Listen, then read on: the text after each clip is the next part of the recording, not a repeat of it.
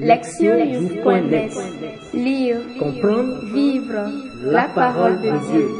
Lire ou écouter chaque semaine, www.lectionnews.net 23e dimanche du temps ordinaire, année C.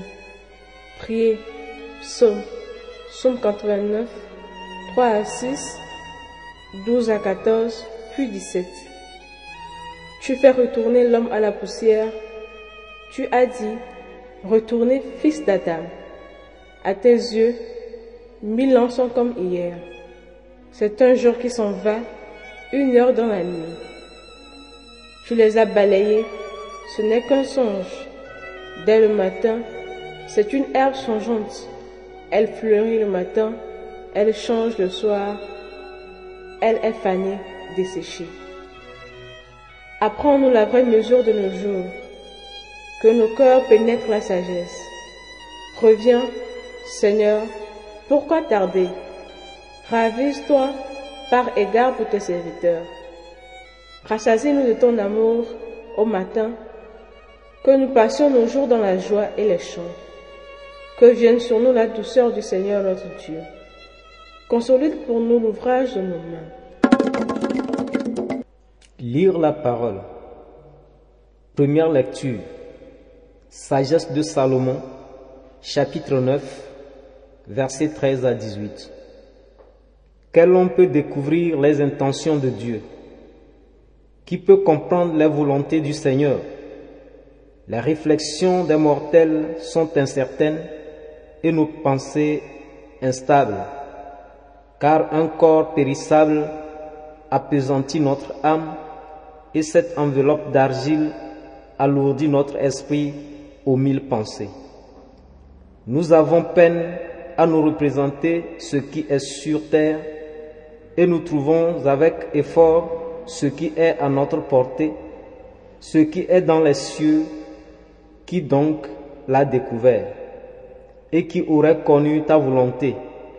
Si tu n'avais pas donné la sagesse et envoyé d'en haut ton Esprit Saint, c'est ainsi que les sentiers des habitants de la terre sont devenus droits. C'est ainsi que les hommes ont appris ce qui te plaît et par la sagesse ont été sauvés. Deuxième lecture. Philémon 9 à 10, 12 à 17. Bien-aimé, moi, Paul, tel que je suis, un vieil homme, et qui plus est prisonnier maintenant à cause du Christ Jésus, j'ai quelque chose à te demander pour Onésime. Mon enfant à qui, en prison, j'ai donné la vie dans le Christ. Je te le renvoie, lui, qui est comme mon cœur. Je l'aurais volontiers gardé auprès de moi pour qu'il me rende des services en ton nom, à moi qui suis en prison à cause de l'Évangile. Mais je n'ai rien voulu faire sans ton accord pour que tu accomplisses ce qui est bien, non pas par contrainte, mais volontiers. S'il a été éloigné de toi pendant quelque temps, c'est peut-être pour que tu le retrouves définitivement, non plus comme un esclave, mais mieux qu'un esclave, comme un frère bien-aimé, il l'est vraiment pour moi. Combien plus le serait-il pour toi, aussi bien humainement que dans le Seigneur Si donc tu estimes que je suis en communion avec toi, accueille-le comme si c'était moi. Évangile. Luc chapitre 14, versets 25 à 33. En ce temps-là, de grandes foules faisaient route avec Jésus. Il se retourna et leur dit, Si quelqu'un vient à moi sans me préférer à son père, sa mère, sa femme, ses enfants, ses frères et sœurs, et même à sa propre vie, il ne peut pas être mon disciple. Celui qui ne porte pas sa croix pour marcher à ma suite ne peut pas être mon disciple. Quel est celui d'entre vous qui, voulant bâtir une tour, ne commence pas par s'asseoir pour calculer la dépense et voir s'il a de quoi aller jusqu'au bout Car si jamais il pose les fondations et n'est pas capable d'achever, tous ceux qui le verront vont se moquer de lui. Voilà un homme qui a commencé à bâtir et n'a pas été capable d'achever. Et quel est le roi qui, partant en guerre contre un autre roi, ne commence par s'asseoir pour voir s'il peut, avec dix mille hommes, affronter l'autre qui marche contre lui avec vingt mille. S'il ne le peut pas, il envoie pendant que l'autre est encore loin une délégation pour demander les conditions de paix. Ainsi donc, celui d'entre vous qui ne renonce pas à tout ce qui lui appartient ne peut pas être mon disciple. Entendre la parole. Le thème. Sagesse pour un bonheur durable. Le bonheur durable, ou en termes religieux, le salut, a toujours été l'une des préoccupations majeures de l'être humain. Cette quête du salut et les moyens de l'atteindre dominent les lectures d'aujourd'hui. La sagesse s'exprime par la capacité de bien vivre et d'atteindre un bonheur durable. Mais, où trouve-t-on des directives pour une telle vie? Le livre de la sagesse cherche à répondre à cette question. L'auteur commence par reconnaître que les êtres humains sont incapables de saisir pleinement le mystère de la vie car leur compréhension et leur raisonnement sont limités et faillibles. Il attribue cette condition à la faiblesse du corps humain qui est périssable et fragile. Ainsi, les personnes sont destinées à rechercher des réponses sûres, mais à parvenir à des conclusions incomplètes. S'ils peuvent difficilement deviner ce qu'il y a sur la terre, ils ne pourront jamais comprendre le monde céleste. La sagesse humaine est entièrement basée sur les expériences de ce monde et est donc liée à la terre, puisque toutes les choses de ce monde sont temporaires et périssables, la sagesse et le raisonnement humain ne peuvent fournir de réponses sur la façon d'atteindre un bonheur permanent et durable. Ainsi, la sagesse éternelle dépasse les capacités humaines et ne peut être réalisée par des moyens humains. Cette conclusion initiale, très décourageante, est contrebalancée par une déclaration très encourageante selon laquelle il existerait un moyen pour les êtres humains de parvenir à la vraie et éternelle sagesse. Elle peut être conférée par Dieu. Dieu révèle les chemins qui mènent au bonheur durable et donne des instructions sur la manière d'atteindre l'éternité par son esprit. Cet esprit donne la compréhension aux êtres humains et oriente leur chemin dans la bonne direction. L'Esprit de Dieu apporte la sagesse divine aux êtres humains afin qu'ils puissent être sauvés par elle. Dieu donne sa sagesse à ceux qui écoutent attentivement ses conseils. Quiconque cherche la sagesse qui mène au bonheur durable doit le rechercher non pas dans le royaume terrestre, mais dans la révélation divine. Un sage s'élève au-dessus d'un raisonnement purement humain qui lui ouvre les yeux sur des réalités dépassant les préoccupations de l'homme et vivant selon les valeurs révélées et enseignées par Dieu. C'est le chemin qui mène au bonheur, au salut. La deuxième lecture provient d'une lettre courte, mais très personnelle de Paul, à l'un de ses convertis, Philémon. Philémon devait être une personne relativement riche, chef de ménage et propriétaire d'esclaves. Un de ses esclaves, Onésime, s'est échappé de lui. Ce fugitif a rencontré Paul et a été converti au christianisme par lui qui désormais l'appelle mon enfant. Paul a écrit à Philémon pour lui demander de réintégrer Onésime dans sa maison. Cette demande avait une double signification. Selon le système social de l'époque, Philémon, en tant que propriétaire, avait le droit de punir sévèrement ou même d'exécuter l'esclave en fuite. Mais Paul, ne voulant pas que Onésime subisse un tel sort, a plaidé auprès de Philémon pour obtenir son pardon sans aucune récrimination. Plus important encore, Paul a demandé à Philémon d'accepter Onésime comme un frère bien-aimé. Il n'a pas demandé à Philémon de libérer Onésime de l'esclavage. Cependant, il lui a fait une demande encore plus difficile et véritablement révolutionnaire. À l'époque, les esclaves n'étaient pas considérés comme des êtres humains, mais comme des objets, des choses à utiliser et à jeter lorsqu'ils ne sont plus nécessaires. Pour accepter Onésime comme son frère, Philémon devrait modifier radicalement sa façon de penser et traiter un esclave comme une personne égale en dignité et en humanité. C'était du jamais vu à l'époque. C'est ce type de changement de mentalité introduit par le christianisme qui conduirait éventuellement à l'abolition de l'esclavage. En faisant cette demande, Paul révèle sa vision d'une nouvelle communauté et en fait d'une nouvelle humanité fondée sur le principe d'égalité. Cette égalité est fondée sur l'identité commune que tous les croyants partagent en tant qu'enfants de Dieu par le Christ.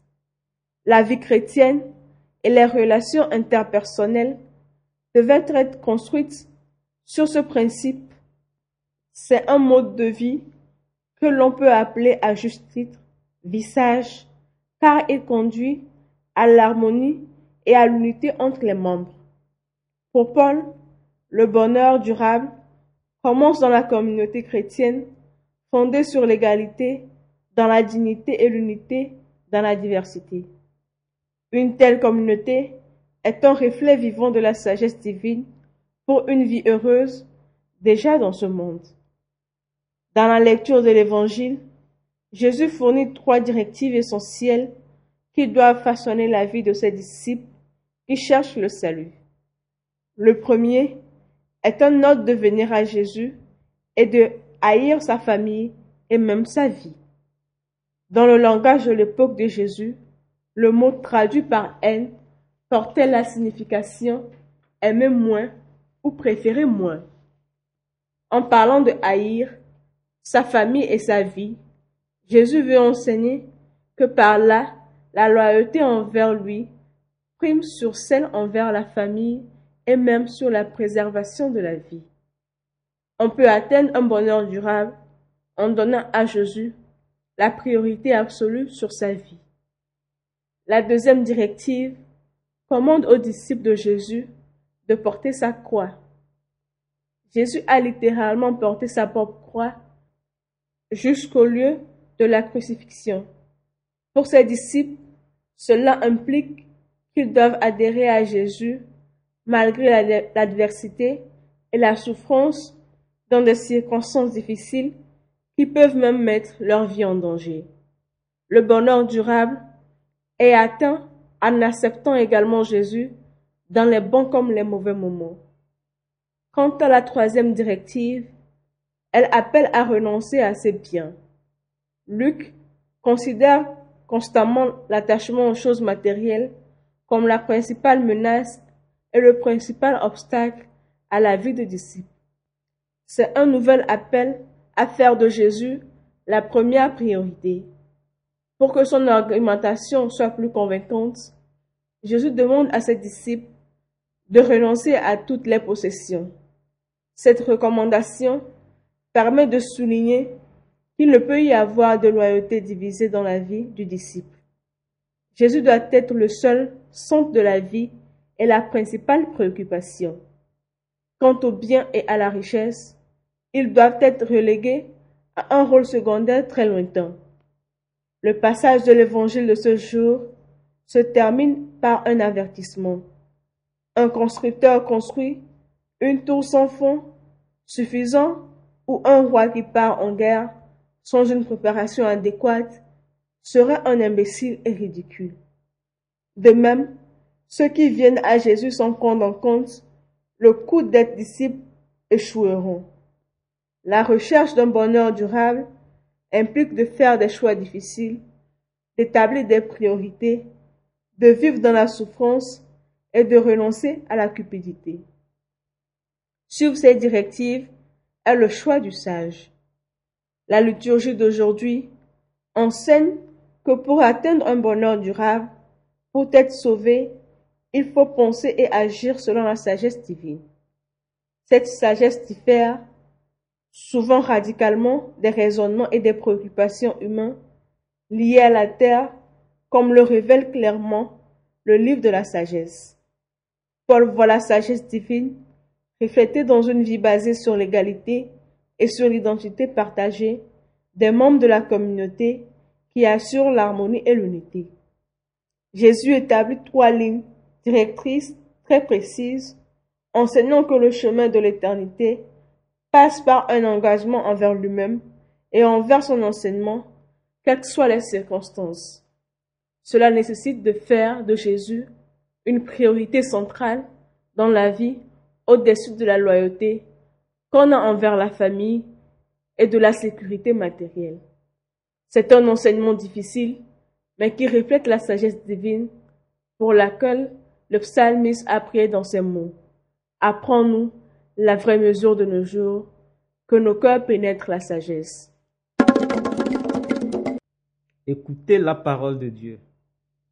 Chaque mot de vie requiert un ensemble de principes spécifiques, un manuel qui indique comment se frayer un chemin dans la vie. Le manuel de la vie chrétienne authentique est la sagesse de Dieu qui conduit finalement au bonheur éternel. Les lectures d'aujourd'hui montrent comment nous pouvons atteindre cette nécessaire sagesse de Dieu. La sagesse divine est ce que nous atteignons en recherchant la présence de Dieu, nous dépouillant de nos ambitions malsaines et les remplaçant par des vertus telles que l'égalité, le pardon et le sacrifice de soi. Dieu a créé l'humanité à son image. Ce fait nous donne la possibilité d'avoir accès à la sagesse divine de Dieu nécessaire pour répondre à l'initiative salvatrice de Dieu. La sagesse de Dieu est donnée gratuitement à ceux qui la recherchent avec sincérité et qui y parviennent par la persévérance. Bien que nous soyons limités à bien des égards, Dieu nous donne l'aide nécessaire pour nous élever au-dessus des frontières du monde matériel et dans la sphère de la sagesse divine qui oriente notre vie vers son véritable objectif, le bonheur éternel. Malgré les limites et la fragilité de notre chair, la sagesse divine est accessible grâce à l'image de Dieu qui nous a été imprimée. La recherche de la sagesse divine nous différencie de ceux qui sont gouvernés uniquement par les préoccupations et les inclinations de ce monde. Pour beaucoup, la sagesse divine est une folie, mais aux yeux des véritables sages, elle est plus précieuse qu'une perle inestimable. Alors que la sagesse du monde définit une bonne vie sur la base de l'importance sociale par le biais de l'exercice du pouvoir en rivalité, la sagesse de Dieu définit une bonne vie sur celle de la capacité de bien entretenir des relations avec les autres. C'est cette réflexion qui a motivé l'appel que Saint Paul a lancé à Philémon. L'égalité et le pardon sont recherchés par ceux qui possèdent la sagesse divine et mènent à une vie harmonieuse. La sagesse divine conduit à établir les bonnes priorités dans la vie. La vie d'un chrétien authentique implique de faire de Jésus sa priorité numéro un. Jésus doit être placé avant tout. Placer Jésus en premier signifie faire de lui le point de référence dans tout ce que nous faisons. C'est un appel à être prêt à renoncer à tout ce qui affaiblit notre engagement envers Christ et à le suivre, même dans la souffrance. La sagesse divine enseigne que lorsque nous embrassons la faiblesse, nous gagnons en tranquillité au point d'être dignes lorsque nous sommes humiliés. Le monde pourrait nous considérer comme des échecs lorsque nous poursuivons ce genre de sagesse. Mais la couronne du bonheur éternel attend ceux qui persévèrent dans la poursuite et la pratique de cette sagesse. Finalement, nous atteignons la sagesse divine lorsque nous suivons Jésus en toute sincérité et restons en contact avec lui à tout moment. Nous devons être conscients du coût qui implique suivre Jésus afin de ne pas être submergés par les diverses expériences qui minent notre loyauté envers lui.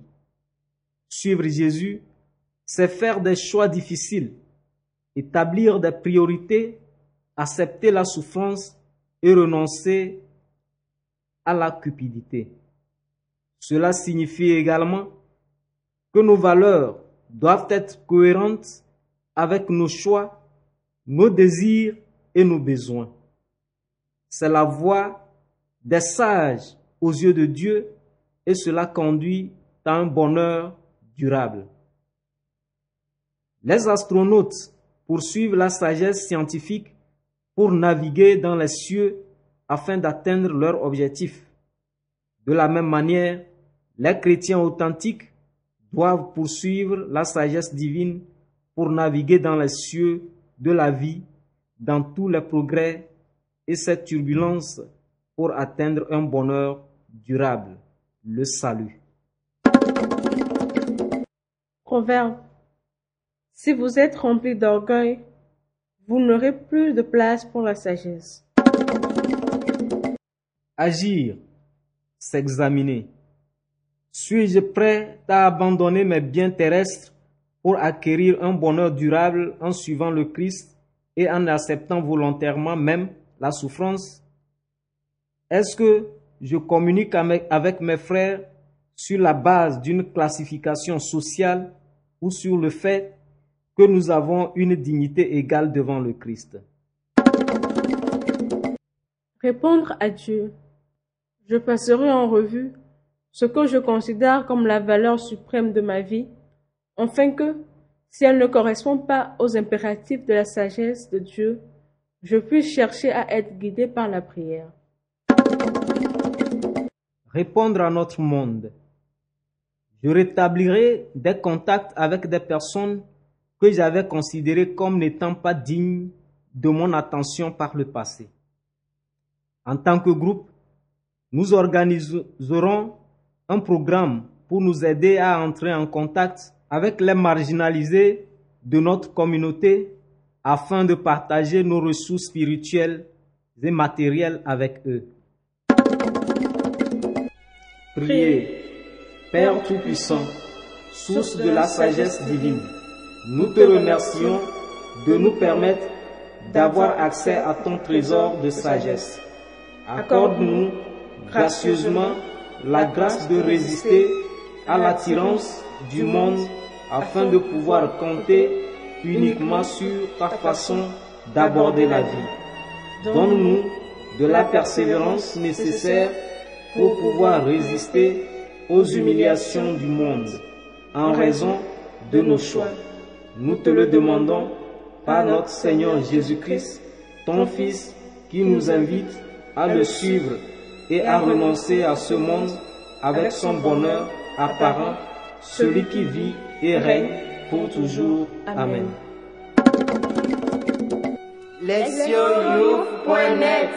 Lire, Comprendre. Vivre, la parole de Dieu. Lire ou écouter. Chaque semaine. www.lesionouf.net